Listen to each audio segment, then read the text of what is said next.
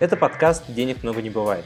В этом подкасте мы с вами в первую очередь будем говорить о том, как сохранить свой капитал в это непростое время, а также о том, как заработать на инструментах фондового рынка. И наша главная цель – создать надежный и доходный портфель, на который вы всегда сможете рассчитывать. Сегодня я хотел бы с вами обсудить такую тему, как что делать с валютой и нужна ли она теперь в принципе, учитывая то, как рубль укрепляется и то, какие вообще варианты теперь у нас остаются как у частных инвесторов, как у клиентов банков, вообще что-то с ней делать, как-то ей распоряжаться. Вот, вопрос тут, конечно, очень непростой. Для каждого это может быть какая-то разная ситуация. Мне много вопросов в Telegram поступает, и клиенты интересуются, спрашивают, «А что мне делать с валютой, если, допустим, я хочу продолжать оплачивать образование детям там, в Евросоюзе, где-то за рубежом. Если я хочу просто путешествовать, как мне вообще с этим быть, как мне теперь открывать карточки, где, э, как пооплачивать подписки и так далее. А у кого-то есть, конечно, глобальные вопросы, на которых мы в первую очередь концентрируемся. Это что делать теперь с капиталом, который у меня застрял в Евросоюзе. Одно дело, если у вас там есть ВНЖ и какое-то наличие центра жизненных интересов, то есть вы фактически там проживаете и фактически уже не являетесь ни, на, ни налоговым, ни валютным резидентом РФ. И в этом плане, если у вас есть документы на ВНЖ, то, конечно, обслуживание в этих европейских банках гораздо проще. Но если таких документов нет, а деньги там находятся существенные, как быть тогда? Как вообще отчитываться даже сейчас по таким счетам, учитывая все эти проблемы, Э, ну, которые сейчас вот в мире появились, да, с учетом всех этих геополитических конфликтов. Э, задача сегодняшнего выпуска, пожалуй, разобраться в первую очередь в том, какие инструменты и альтернативы у нас есть для того, чтобы распоряжаться своими валютными сбережениями. Вопрос, стоит ли хранить, вообще продолжать хранить э, сбережения в валюте, это, конечно, уже немного другой вопрос. Мы коротко его, наверное, затронем, но, скорее всего, посвятим этому отдельный выпуск, который будет еще и связан с тем, э, как стоит ли вообще инвестировать на сегодняшний день за границей, какие инструменты там доступны и что можно использовать. А сегодня давайте э, поговорим больше о том, какие реально варианты у нас сохраняются. И первое, с чего бы я хотел начать, это как раз э, высказаться по поводу инициативы российских банков о введении комиссии за хранение валюты. Как вы знаете, да, Тиньков выступил, ну, пожалуй, со самым смелым заявлением о том, что он вводит комиссию там, с 23 июня порядка 12% в год, 1% в месяц, причем с ежедневным начислением. А, Райф э, тоже выступил с инициативой, но уже гораздо скромнее, там 0,2% в месяц, это около там 2-3% по году, гораздо скромнее. Но, тем не менее, вот меня как клиента банка, честно говоря, вот платить банку за то, что там просто хранится валюта, ну, как-то вообще не укладывается в моем понимании, тем более, что я привык использовать инструменты фондового рынка и привык, что деньги приносят деньги, а не деньги съедают деньги. Да, вот э, банки сейчас предлагают именно такую модель. И тут, кстати, важно отметить заявление Центрального банка, которое поначалу, когда увидел эту практику, занял очень такую нейтральную позицию, сказал, что он понимает настороженность российских банков в отношении работы с валютой и что у российских банков, по сути, не осталось инструментов для размещения ликвидности. Вот э, когда там 24 февраля началась вся эта катавасия, у нас, наоборот, был дефицит долларовой ликвидности, и плечи тогда стоили по 150% на биржевом, ну, на рынке. Э, то есть валюта не хватало, все опасались, что ее не будет, учитывая там все санкции ограничения. И тогда, наоборот, она всем нужна была, и курс тогда подскочил офшорный там до 150 рублей. Ну вот, но потом э, все резко пошло в обратную сторону, э, тоже, я надеюсь, там по, по известным для вас причинам. Если вы хотите узнать подробнее о том, как формируется курс валюты, то вы можете послушать один из предыдущих моих подкастов, э, который также в ленте размещен. Там я рассказываю об этом чуть более подробно. Но сейчас в моменте мы имеем как раз противоположную ситуацию, когда валюты в стране избыточно много, ввиду того, что экспорт э, энергоносителей нашей страны продолжается, а импорт существенно ограничен. Поэтому какой-то особой потребности в большом количестве валюты э, внутри страны не формируется. И это, собственно говоря, стимулирует укрепление рубля. Причем уже стимулирует настолько, как я писал в нашем телеграм-канале, что это больше похоже на какое-то стихийное бедствие по укреплению рубля, а не какое-то контролируемое регулирование со стороны Центрального банка. Вот. И на самом деле ничего хорошего в этом я не вижу, поскольку наш бюджет, бюджет нашей страны в основном наполняется за счет экспорта. Поэтому крепкий рубль, он больно э, будет бить как раз по наполнению бюджета. С другой стороны, это пока что не ощущается так сильно, поскольку цены на, энерго... на энергоносители ввиду тех же санкций сейчас находятся на высоком уровне. Но нужно понимать, что в истории не было каких-то промежутков, там, длительных промежутков, я имею в виду там 10 лет, так, чтобы нефть держалась там на уровне 120, 140 или 150 долларов за бочку, ну, такого не было. И, скорее всего, не будет и дальше. А учитывая всю эту истерию про переход на зеленую энергетику, я думаю, что, э, ну, времени осталось на самом деле не так много для того, чтобы сформировать новые резервы. Да, напомню, что э, резервы, валютные резервы Центрального банка по-прежнему заблокированы, и вопрос, когда они будут разморожены, остается открытым. Все это я вам рассказываю потому, что Центральный банк в итоге выступил с заявлением, в котором критикует подобную практику введения комиссии в одностороннем порядке. Ну, точнее, как в одностороннем. У банка есть договор оферты, э, в рамках которого да, он может изменить условия обслуживания и вы по умолчанию с этим соглашаетесь. Так вот, Центральный банк считает, что подобного рода изменения в тарифном плане, в обслуживании является недобропорядочной практикой, и такого рода изменения нельзя просто внести по изменению оферты. Он ссылается на то, что клиент должен выразить очевидное согласие. Поэтому в этой связи я призываю вас быть очень осторожным с нажатием галочек и подписанием там пушап уведомлений от банков, э, ввиду того, что вы нечаянно для себя можете согласиться ну вот с такими условиями. Хотя, как мне кажется, банки вряд ли пойдут против предписаний Центрального банка, ну, наверное, не станут идти на конфликт, да, и вот как-то очевидно лоббировать эту тему с комиссией для валюты. Хотя наверняка появятся какие-то другие комиссии, ну, например, что это может быть? Например, э, плата за пользование личным кабинетом или за использование приложения. Да, представьте себе Тинькофф Банк, который берет плату за использование приложения. Или, допустим, Тинькофф Банк, в котором вы отказались платить за использование приложения. Ну, так как Тинькофф Банк, в моем представлении, это и есть приложение. Вот. И здесь, конечно, может быть очень большое количество вариантов. Не, не стоит забывать, что банки не благотворительные организации, они также заинтересованы в получении доходов и прибыли. Э, если бы вы сейчас были банком, у вас какие есть варианты? Вы можете продолжать делать валютные платежи, получать жалобы от клиентов, что операции не проходят, что вы наталкиваетесь на, на постоянное отклонение, работы много, геморроя много, доходов нет. С другой стороны, у вас есть рубль, ключевая ставка по рублю ну, вот на середину мая 2022 года составляет 9,5%. Это значит, что депозиты там размещаются порядка 11%, у ФЗшки торгуются в районе там, 9, там 9 с небольших процентов доходности к погашению. И у вас, как э, института финансового, есть какие-то варианты размещения и получения ну, дополнительное, дополнительное сальдо от э, стоимости фондирования и стоимости их размещения. В конце концов, розничные кредиты, ипотеки, все это никто не отменял. И более того, там, стимулирование ипотечного рынка, э, рынка там, недвижимости да, государством, ну, скорее всего, сохранится даже в этих условиях. Вот, тем более цены на нефть э, достаточно высокие, пока еще можно жить как и раньше.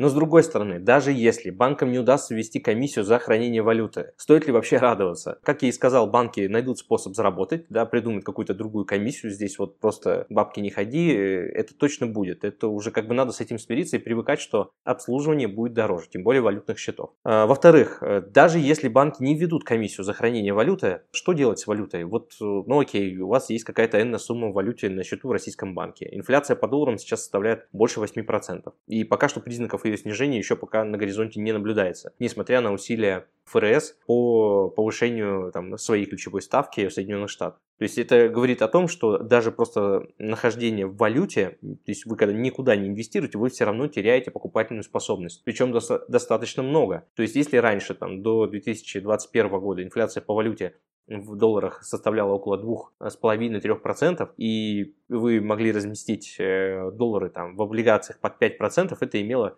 фактический смысл. То есть вы хотя бы были в плюсе, то есть у вас реальная ставка была положительная. Реальная ставка – это разница между номинальной ставкой, условно там 5% доходности по облигации, минус уровень инфляции 3%. То есть 5 минус 3 остается 2, 2 это и есть реальная ставка доходности. Так вот сейчас в условиях высокой инфляции реальные ставки доходности по валюте, они отрицательные. Э, поэтому просто нахождение валюты на вашем долларовом счету в российском банке, Конечно, лучше не платить комиссию за то, что и так вам не приносит дохода, но само по себе сохранение валюты в виде кэша, ну, тоже получается на сегодняшний день не очень-то рабочий способ сохранения. И здесь мы с вами плавно подходим к тому, а какие у нас вообще варианты инвестирования остаются, что нам тогда делать с валютой в этом случае. Ну, первое, если все-таки вы не готовы идти за рубеж, э, то тогда вам остается только один путь, конверта- конвертировать э, доллары в рубли и после этого их инвестировать в какие-то российские инструменты активы. Давайте я по ним там тоже коротко пройдусь. Ну, первое, какой инструмент нам доступен на текущий момент, это ставки по рублевым депозитам. Они колеблются там, в зависимости от суммы и периода от 8 до 11% в рублях Большой плюс, э, что они не облагаются налогом на текущий момент, да, есть мораторий по доходам, вот, полученным в 2021-2022 году. ОФЗ у нас торгуется с доходностью порядка 9%, купонная доходность около 7% в рублях, это немного, но очень ликвидно. Главное отличие от депозитов в том, что цены на них могут меняться в зависимости от того, куда двигаются ставки. Вот, но текущая ключевая ставка Центрального банка составляет 9,5%, есть некоторое ожидание, что она может еще снизиться, но, скорее всего, это будет немного. Поэтому какие-то длинные облигации ФФЗ я бы, наверное, вам не рекомендовал. Какие-то среднесрочные, там 2-3 года в рублях, ну да, пожалуй, это нормальное решение. Тем более, что ставки по депозитам, ну, плюс-минус, там находятся в том же диапазоне, но ставки по рублевым вкладам, э, как правило, ограничены одним годом. Сейчас банки стараются не предлагать длинного горизонта, но потому что они понимают, что ставки могут снизиться, они, конечно, не хотят переплачивать, это очевидно. Это к вопросу о том, что банки всегда знают, когда и где, как можно зарабатывать. Вот, поэтому УФЗ это, в принципе, нормальный вариант для тех, кто вот как бы принял для себя решение уже полностью отстаться остаться в рублях. То есть 9% зафиксировать на ближайшие 3 года, то есть погашением, э, взять облигации с погашением в 2025 году, ну, вполне нормальная история. Плюс-минус всегда можно продать по текущей цене, там может быть даже немного вырастет цене, если ставка упадет, ключевая центрального банка. Но здесь тоже не стоит э, строить каких-то серьезных прогнозов по там, существенному снижению ставки, потому что Центральный банк в своем послании, в общем-то, дал такой ориентир, что, да, понятно, что высокая ключевая ставка для экономики губительная, поскольку это ну, замедляет все процессы, это делает кредиты более дорогими, ипотеки более дорогими. Но, кстати, по ипотеке э, государство старается субсидировать. Но что касается коммерческих кредитов, тут, конечно, никаких субсидий, как правило, никто не получает. Поэтому это, безусловно, влияет на экономические темпы роста внутри страны. Но, как отмечает сам Центральный банк, важно не просто обеспечить низкую ставку, важно иметь саму экономическую активность. То есть, если коммерсанты и предприниматели не видят каких-то бизнес-возможностей в рамках там, международной торговли или там, в рамках локальной торговли, которая, безусловно, очень сильно ограничена, просто снижать ключевую ставку ничего не даст. Да? То есть, если нет проектов, нет активности, нет деятельности, нет идей, то само по себе снижение ставки просто приведет к тому, что мы опять отпустим инфляцию, цены на недвижимость э, вырастут, и мы в итоге получим стагфляцию. Это явление, при котором мы имеем высокую инфляцию и отсутствие темпов экономического роста. Вот чего хочет избежать Центральный банк. И я, наверное, очень согласен э, в данном контексте с Центральным банком с его политикой. Поэтому не ожидаю серьезного, быстрых каких-то снижений ключевой ставки. И, соответственно, для нас, как для инвесторов, в конечном итоге важно, где будут уровни цен по российским ОФЗ. Ну и главное, конечно, что ОФЗ не могут, как там иностранные ценные бумаги, заблокировать. Они полностью хранятся в НРД, никак не завязаны на иностранную инфраструктуру, поэтому могут спокойно быть проданы, куплены. В общем, с ОФЗ все остается как обычно и достаточно надежно. То есть, э, если говорить про платежеспособность Российской Федерации, на текущий момент, несмотря на то, что вся отчетность э, закрыта, да, Минфин все это активно скрывает ввиду того, что опасается там дополнительных новых санкций. Но если мы опираемся на ту предыдущую отчетность, которая до недавних пор еще была доступна в открытом доступе, то я не думаю, что за последние там 3-4 месяца ситуация как-то серьезно ухудшилась. То есть, опять же, можем ориентироваться косвенно на цены на энергоносители, и там на те объемы продаж, да, которые сейчас есть у РФ. То есть в целом, я думаю, э, структура доходов пока что сильно не поменялась. И в течение там ближайших год-два, наверное, сильно не изменится. Если мы говорим про горизонт уже более двух лет, здесь, конечно, ну, скорее всего, переоценка так или иначе произойдет, и цены на энергоносители могут поменяться, поэтому за этим надо следить. Опять же, это одна из тех причин, почему я не рекомендую рассматривать ОФЗ длиннее там 3-5 э, лет максимум. Еще один инструмент, который в последнее время становится более популярным, это золото. Причем в разных его проявлениях. Это могут быть золотые слитки физические, это могут быть ETF на золото, это могут быть биржевые фонды на золото. Ну, ETF сейчас не торгуются по понятным причинам, а, но биржевые фонды э, российских управляющих компаний доступны. И, конечно, можно приобретать там обезличенные металлические счета, инвестировать через них в золото таким образом, э, вплоть до покупки инициационных монет. Давайте я коротко скажу свое мнение вообще в целом о золоте и о каждом из этих инструментов. Во-первых, я не считаю золото каким-то универсальным активом. На самом деле это мертвый актив, он не приносит ни дивидендов, ни купонов. И рассчитывать на то, что вот вы купили, и оно сейчас подорожает, ну, это просто спекуляция чистой воды. Как подушка в какой-то период времени она может сработать, но, как показывает история, корреляция у золота с фондовыми рынками, она практически отсутствует. Есть э, только одна более-менее очевидная э, зависимость между золотом и рынком, это в том, что в период роста ставок, а сейчас именно такой период, как правило, сырье теряет в цене, И в этом плане вот золото не исключение, оно как раз будет испытывать давление, но, э, повторюсь, на золото может влиять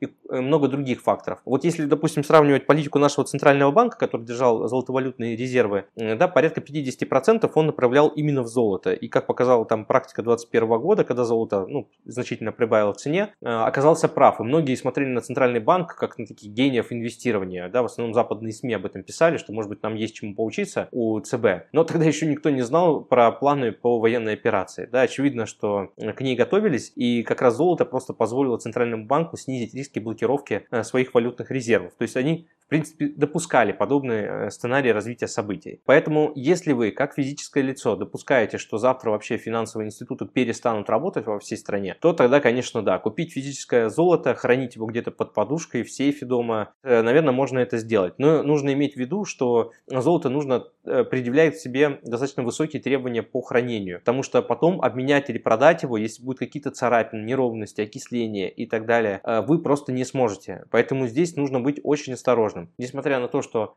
э, сейчас действует отмена по налогу НДС на покупку золотых слитков физических, я не думаю, что этот актив может занимать в портфеле там больше 5%.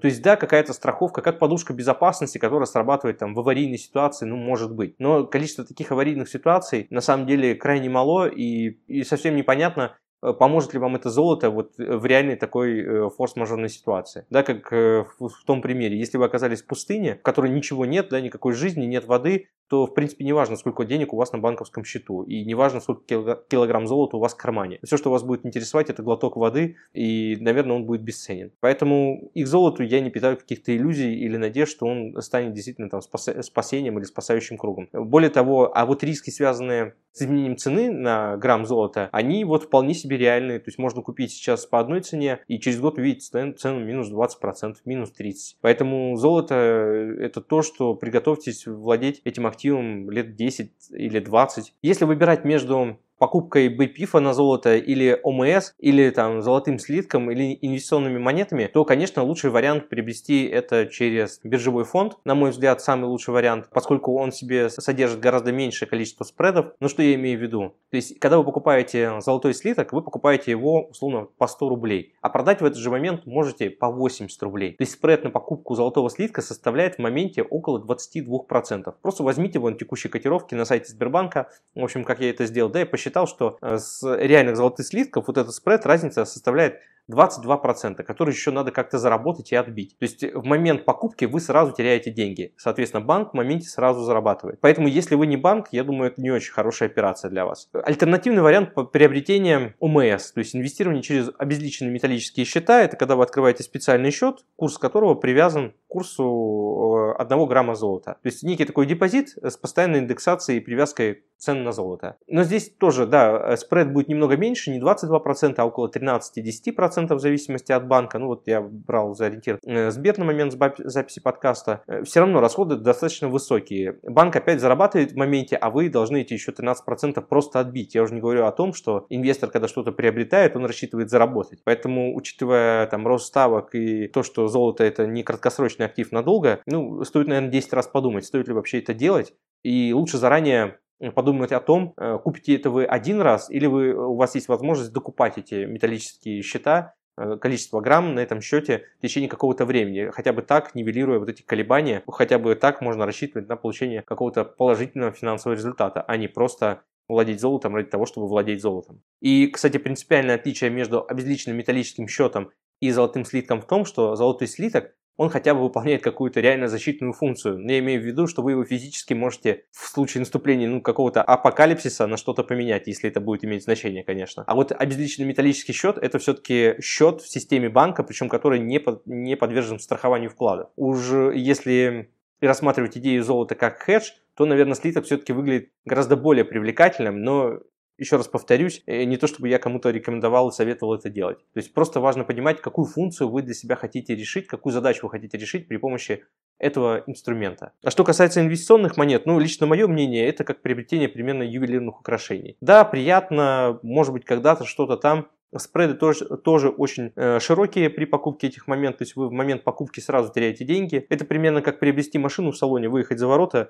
и у вас цена на автомобиль сразу падает на 20%. Вот с инвестиционными монетами примерно та же история. И опять же, э, к инвестиционным монетам предъявляются высокие требования, вы должны их правильно хранить, не поцарапать, не окислиться, не деформироваться и так далее, и так далее. Но, с другой стороны, есть положительный эффект, их всегда приятно смотреть, трогать, передавать, э, может быть, дарить кому-то. Именно по этой причине я отношусь к этому больше, наверное, как к ювелирным украшениям, нежели как к реальному какому-то инвестиционному активу. Нужно еще также отдавать себе отчеты в том, что покупаете вы эти инвестиционные монеты от сейчас у конкретной организации. Допустим, купили у Сбербанка. Не факт, что через 10 лет Сбербанк останется Сбербанком и будет э, выполнять свои требования по приобретению этих монет обратно. Поэтому Кому их вы будете потом продавать, это может стать абсолютно вашей проблемой. Учитывая, что в РФ нету какого-то ликвидного большого рынка э, по этому инструменту, в общем, это тоже один из рисков, который нужно учитывать и понимать, э, какой объем средств вы сюда готовы направить.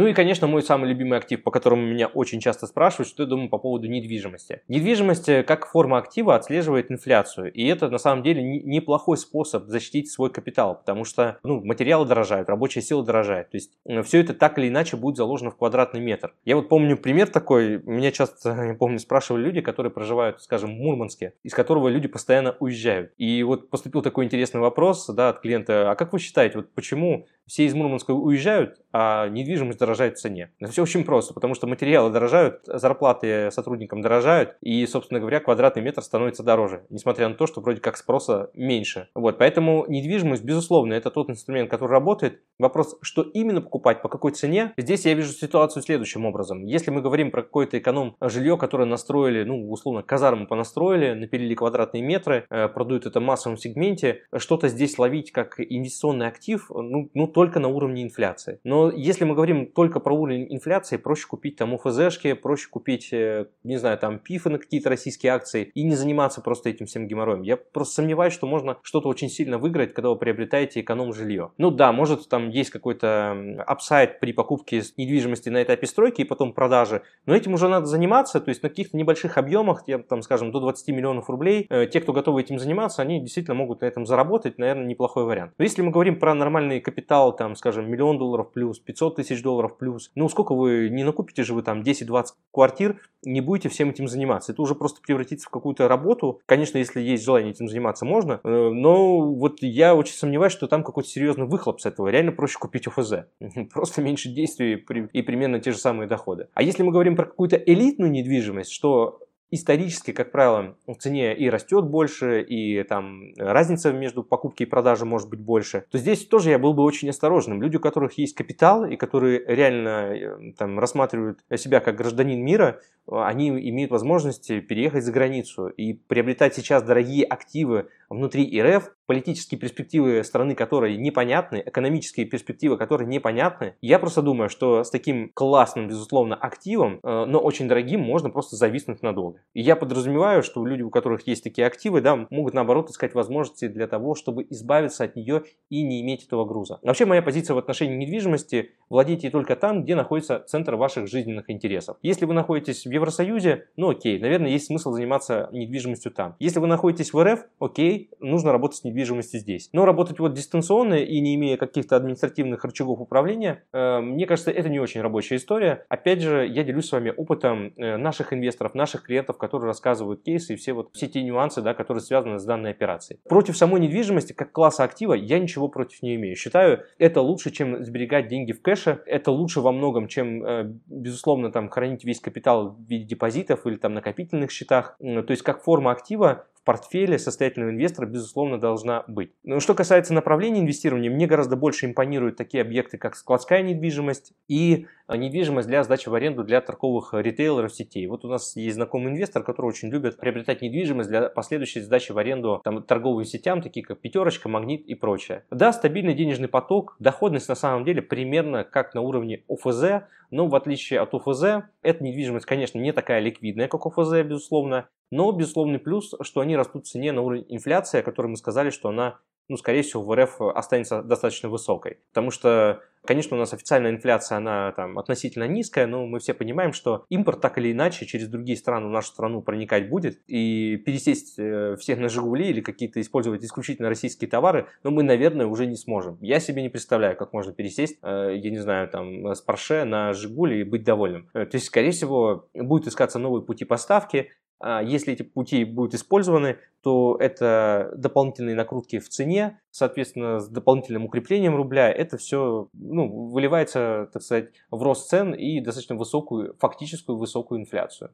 Я помню также, что мне поступал вопрос на тему того, а стоит ли мне сейчас продать недвижимость, купить валюту, инвестировать валюту там за рубежом во что-то еще. Ну, здесь э, нужно отдавать себе отчет в том, что если вы это делаете просто как, э, я не знаю, там, пытаетесь э, примерить на себя роль там акулы бизнеса и угадать какое-то направление, то я бы, наверное, воздержался от этого. Если у вас есть уже актив, э, вот в период такой серьезной турбуленции, если у вас нет глубокого понимания, где находятся сейчас цены на тот объект недвижимости, который вы пытаетесь продать или купить, то лучше, наверное, ну, воздержаться от этого шага и я бы, наверное, не стал избавляться сейчас от недвижимости, учитывая, что это один из немногих способов там, сохранения капитала. Вот. А уже через какое-то время, когда будет понятен какой-то ландшафт, когда а, остановится это бесконечное введение санкций и ограничений, когда уже будут понятны новые правила игры на ближайшие там, ну, хотя бы 2-3 года, я думаю, в этот момент уже можно будет рассмотреть какие-то альтернативные варианты. Но просто пытаться угадать, перетекая из одной формы актива в другую, не стоит. Другой вопрос, э, что если у вас есть планы по переезду в другую страну, то, конечно, пока вы остаетесь резидентом Российской Федерации, у вас действуют достаточно льготные налоговые ставки. Это там порядка 13%, а если владеете недвижимостью там более какого-то срока, то вообще без налога можете продать. Поскольку многие, перебираясь за рубеж, забывают о том, что по, по прошествии 180 дней они теряют статус а, валютного резидента РФ. И тем самым при продаже активов, которые сохраняются в РФ, они, во-первых, должны получать разрешение от комиссии специально на проведение этой сделки, а во-вторых, они еще и должны заплатить налог от продажи такого имущества порядка 30%. Да, то есть одно дело ничего не платить или заплатить 13%, а другое дело заплатить 30%. То есть это тоже должно стать элементом вашего финансового планирования, и здесь э, нужно иметь в виду еще и такие моменты. Еще один способ сбережения, который также достаточно популярен и широко используется, это оказание какого-то частного долга. То есть я очень часто слышу от инвесторов на самом деле, что вот он дал в долг под залог недвижимости какую-то сумму там под проценты выше, чем в банке. Ну, нужно понимать, что в обычные это периоды в экономике это достаточно рискованная операция, причем обеспечение недвижимостью это с точки зрения лигала не очень красиво оформляется, там есть свои нюансы. То есть это не то, что вы прям стопроцентные какие-то гарантии имеете, там есть свои риски. Просто учитывая ту экономическую ситуацию, ситуацию в РФ, которая сформировалась, она не очень простая, поэтому платить, э, но объективно, если в банке можно занять там, под, скажем, 14-15, то у частный займ может обойтись вам там гораздо дороже, там порядка 20%, а платить такой процент, э, ну, это нужно его еще заработать. А учитывая, что количество вариантов для заработка внутри РФ, в локальной экономике каждый день становится все меньше и меньше, это, в общем-то, в разы увеличивает степень риска вот по подобным операциям. Поэтому, да, обеспечение в виде залога какого-то ну, выходит на первый план, я бы здесь в первую очередь обращал внимание именно на то, как вы сможете защитить подобного рода инвестиции, ну, в случае, если что-то пойдет не так, а вероятность этого сейчас, к сожалению, достаточно высокая. Что ж, мы перечислили такие основные методы инвестирования, которые находятся ну, непосредственно внутри нашей страны. Ставки вот даже по какому-то там лизингу да, колеблются ну, до 17%. Фактическая инфляция, на мой взгляд, находится выше 20%. То есть для того, чтобы просто сохранять э, покупательную способность денежных средств на сегодняшний день, нужно получать больше 20% в рублях. Это может сделать не каждый, плюс это реально сопряжено э, с очень конкретными рисками, поэтому гнаться за доходностью я бы, наверное, тоже никому не рекомендовал, тем более, если у вас нет понимания э, предмета инвестирования, куда вы пытаетесь зайти. Инвестировать какие-то криптовалюты, которые там обещают высокие доходности, тоже очень осторожно, поскольку если у вас нет опыта и понимания, как это работает, очень легко наткнуться на, в общем-то, какие-то серые непонятные схемы и в итоге вообще не увидеть своих сбережений. Поэтому относительная доходность там 9% по ОВЗ может быть гораздо лучше, э, чем 20% гипотетических, которые вы никогда не получите, и более того, еще лишитесь тела инвестирования. Вот, но тем не менее, проблема Э, сохранения покупательной способности для российских граждан при инвестировании в рублях, она на сегодняшний день сохраняется. Даже инвестирование в российские акции, которые на сегодняшний день имеют туманные перспективы объективно, э, может э, не компенсировать э, то падение реальной стоимости нашей валюты, которое мы сейчас можем наблюдать. Поэтому альтернативным вариантом размещения денежных средств ваших сбережений является продолжить работать с валютой. Объективно это теперь можно сделать без каких-либо ограничений, только на счетах иностранных брокеров. Очень популярны такие структуры, как Interactive Brokers, это американский брокер. Менее популярные структуры, о которых я также частично уже рассказывал, это использование инвестиционно-страхового полиса иностранной страховой компании, который позволяет решить большое количество проблем и, наверное, является чуть ли не единственным на сегодняшний день а, способом инвестирования за рубежом, который ну, на 99,9% не может подвергнуться каким-либо санкциям, либо ограничениям. Об этом способе инвестирования я обязательно расскажу подробнее в одном из наших подкастов. Э, следите за нами, подписывайтесь, и вы обязательно это не пропустите. Но сейчас я бы хотел сосредоточиться не столько на формате, то есть как можно инвестировать за рубежом, а на том, какие инструменты доступны для того, чтобы те валютные сбережения, которые сейчас находятся в РФ, можно было как-то использовать, чтобы они не просто лежали, да, а приносили какой-то доход. И здесь на самом деле мало что изменилось. Когда мы выходим э, за территорию Российской Федерации, если мы там используем э, брокерский счет, то мы можем приобретать все те же самые еврооблигации, можем приобретать акции, получать дивиденды, выплаты по структурным нотам и так далее, и так далее. То есть в этом плане глобальный рынок э, продолжает работать в обычном режиме. Активы российских компаний, которые были представлены на фонд фондовом рынке, на рынке еврооблигаций, это меньше 2% вообще всех инструментов, даже меньше 1%, а с учетом того, куда все идет, э, вряд ли будет наберется и 0,1. Здесь все работает как обычно, единственный риск, который, безусловно, остается, это риски возможных блокировок и санкций. Но здесь тоже вот э, важно отметить такой момент, что когда вы инвестируете через иностранного брокера или там, через российского брокера, ведь Евроклир и все эти регулирующие органы, они не видят конкретного э, Ивана Ивановича, да, что вот он имеет этот брокерский счет и там хранит какие-то активы он видит э, активы какого-то брокера, который открыл счет депо э, у этого депозитария. Поэтому, когда инвестиции идут через иностранного брокера, там в США в частности DTC, это такой национальный депозитарий в США. И вот если вы открыли счет в Interactive Brokers, то IB в свою очередь открывает счет в этом DTC, в этом депозитарии. И для регулятора все эти активы принадлежат именно Interactive Brokers, IB сокращенно, а не какому-то конкретному физическому лицу. Хотя, безусловно, закрыть брокерский счет, э, ну там, обязать э, всех там позакрывать свои счета и вывести деньги, ну, при желании можно. Конечно, можно. Вот вопрос, э, там, нужно ли это делать в отношении обычных физических лиц, которые там не принимают каких политических решений, ну, это вопрос открытый, тут как бы каждый сам для себя думает. У меня будет соображение на эту тему э, в другом нашем э, выпуске, который будет касаться темы, стоит ли вообще сейчас инвестировать за рубежом. Но с точки зрения самого инструментария, там сейчас работает все как обычно. Доступны валютные переводы, можно выводить в РФ на счета в банке, которые работают не под санкциями. Можно приобретать евробанды развивающихся стран, евробанды развитых стран. Доходности сейчас по облигациям в валюте ну, составляют около 4-5%, если мы говорим такие среднесрочные бумаги 25-26 года погашения. То есть это 4-3, ну там в рамках 3-5 лет погашения, я считаю это более-менее уместно и нормально. Ставки повышаются, но по таким облигациям это не сильно сказывается. Либо если вы владеете там высокодоходными облигациями с доходностью 8 и с такой же коротким сроком погашения, это сказывается там еще меньше, поскольку э, рост ставок не такой сильный, как предлагается ставка по э, подобного рода облигациям. Что касается рынка акций, здесь я был бы более консервативен, и вот сейчас в текущей нашей политике мы инвесторам предлагаем ну, немножко воздержаться от покупки. Если портфель уже есть, э, нарастить долю кэша там порядка 20% и, возможно, начать приобретать их ближе к концу 2022 года. Но что касается тех э, инвесторов, кто сейчас принимает решение начать инвестировать, я думаю, разумно начать приобретать короткие облигации и э, держать руку на пульсе в плане приобретения акций. Да? Как только ну, мы почувствуем, что э, вот есть разворот динамики по повышению ставок или мы подходим к какому-то пределу, будет смысл начать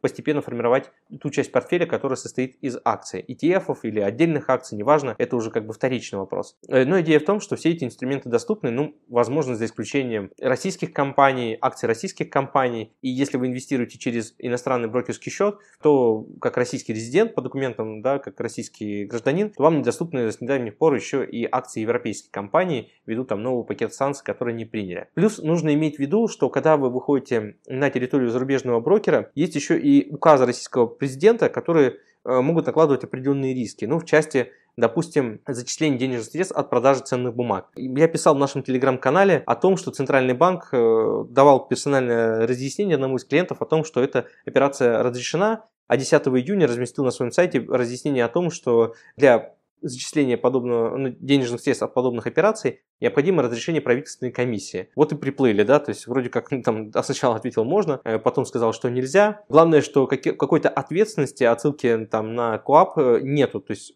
что за этим следует, за нарушение этих операций тоже пока непонятно. Но здесь есть два выхода. Первое, либо мы вообще не торгуем по этим операциям, купили просто и сидим, ждем в долгую. Вот, что очень сомнительно, тем более для тех, если вы уже в рынке и вы хотите зафиксировать часть позиции, потому что опасаетесь дальнейшей коррекции. Второе, вы можете направить запрос на разрешение по конкретной операции, но здесь проблема заключается в том, что в случае, если эта операция нужна прямо сейчас, разрешение можно ждать очень долго, и в итоге это разрешение уже будет неактуальным. А третье, можно сделать операцию и направить параллельно запрос, надеясь на то, что, ну, скорее всего, они не будут против, но это еще хуже, если вам потом ответит отказ, а операция уже будет совершена. Да, четвертый вариант, э, просто вообще, ну, как бы не инвестировать там, ничего не делать, а тогда мы как бы ограничим себя, в принципе, доступе к иностранным инструментам, и пятый вариант э, просто открыть полис, э, который освободит, по сути, от всех этих ограничений, поскольку э, приобретение полиса ничем не запрещено, и об устройстве конструкции которого я расскажу в отдельном выпуске. С другой стороны, если вы понимаете, что в 2022 году вы уже успели наделать большое количество сделок и только сейчас услышали этот подкаст или где-то прочитали новость о том, что все-таки зачислять денежные средства от продажи иностранных ценных бумаг на свой иностранный брокерский счет нельзя, то для вас тоже есть выход. На самом деле приятная новость, что с 14 марта по 28 февраля 2023 года действует амнистия капиталов, в которой вы можете принять участие. В том числе, если вы уже и раньше принимали участие в предыдущих амнистиях капитала. Э, в данной амнистии капитала есть свои нюансы, которые могут потребовать перевода ценных бумаг и активов а, на счета в, российск... в российскую финансовую систему. Это как бы минус. Но, тем не менее, если выбирать между двух огней и там, теми рисками и теми возможными штрафами, которые еще не озвучены и никак не прописаны в нашем законодательстве, я думаю, что этим тоже возможно воспользоваться, тем более, если вы понимаете, что помимо брокерского счета и операции, по нему у вас есть контролируемая иностранная компания, у вас есть иностранные банковские счета, которых вы не заявляли, где-то вы, возможно, не платили налог. Сейчас есть реально уникальная возможность простить грехи относительно просто. По амнистии капитала я расскажу подробнее в отдельном выпуске, это такая отдельная большая тема, у нас были положительные кейсы участия в этой амнистии капитала. И здесь нужно, кстати, отдать себе отчет в том, что на самом деле амнистия капитала не только для миллионеров. Э, если у вас просто там были иностранные брокерские счета, по которым вы никогда не отчитывались, не платили налогов, для вас это тоже может стать э, ну, неплохим решением. А то, как это сделать со всеми нюансами, давайте договоримся, да, расскажу уже в отдельном выпуске. Главный вывод, который можно сделать, э, отвечая на вопрос, что делать с валютой, наверное, стоит себе признаться в том, что валюту лучше сейчас хранить за рубежом, и инвестировать там в валютные какие-то инструменты. Если мы принимаем решение оставаться полностью здесь в РФ и полностью довериться рублю и российской экономике, российским активам, тогда, конечно, нужно конвертировать в рубли, делать это как можно быстрее, причем неважно по какому курсу, я не призываю никого это делать прямо сейчас, в моменте, я просто хотел бы озвучить концепцию, как, как принимать решение, на что опираться. И вот я уверен, что если все-таки вы не готовы выходить за рубеж и как-то инвестировать, использовать свои сбережения там, то есть вас не интересует создание какой-то валютной подушки, вот хотя, мне кажется, таких немного, но я могу ошибаться. И поэтому, а если вы все-таки остаетесь в РФ, то здесь, да, нужно принимать решение, конвертировать, как бы больно это ни было, и уже использовать какие-то рублевые инструменты, несмотря ни на то, на то, что, там, как мы выяснили, да, фактическая инфляция, конечно, э, выше, э, чем средства сбережения в этой валюте. Но, по крайней мере, главный плюс э, вот такого разделения между активами, что если вы купите иностранные активы, иностранные ценные бумаги на счету иностранного брокера, они в меньшей степени будут поддаваться какой-то блокировке, я считаю, чем если вы попытаетесь купить э, доступные на текущий момент э, иностранные акции через российских брокеров, которые еще доступны и можно приобрести. Как раз риск их блокировки, находясь здесь в РФ, оставаясь в РФ, гораздо выше, чем если вы это сделаете через счета иностранного брокера э, по тем причинам, которые мы обсудили чуть ранее в этом выпуске. С вами был Константин Балабушка, официальный инвестиционный советник из реестра ЦБРФ, основатель агентства финансовых консультантов по еврооблигациям SkyBond. Подписывайтесь на наш подкаст «Денег много не бывает». Читайте нас в Телеграм, смотрите нас на YouTube. Ссылки я оставлю в описании. Присылайте ваши вопросы мне в Телеграм и делитесь своими кейсами. Я обязательно отвечу на них в следующих выпусках. А лучшими практиками поделюсь со всеми подписчиками. Вместе мы обязательно найдем выход из любой ситуации. Любое упоминание ценных бумаг и компаний в данном подкасте не является индивидуальной инвестиционной рекомендацией или призывом к действию.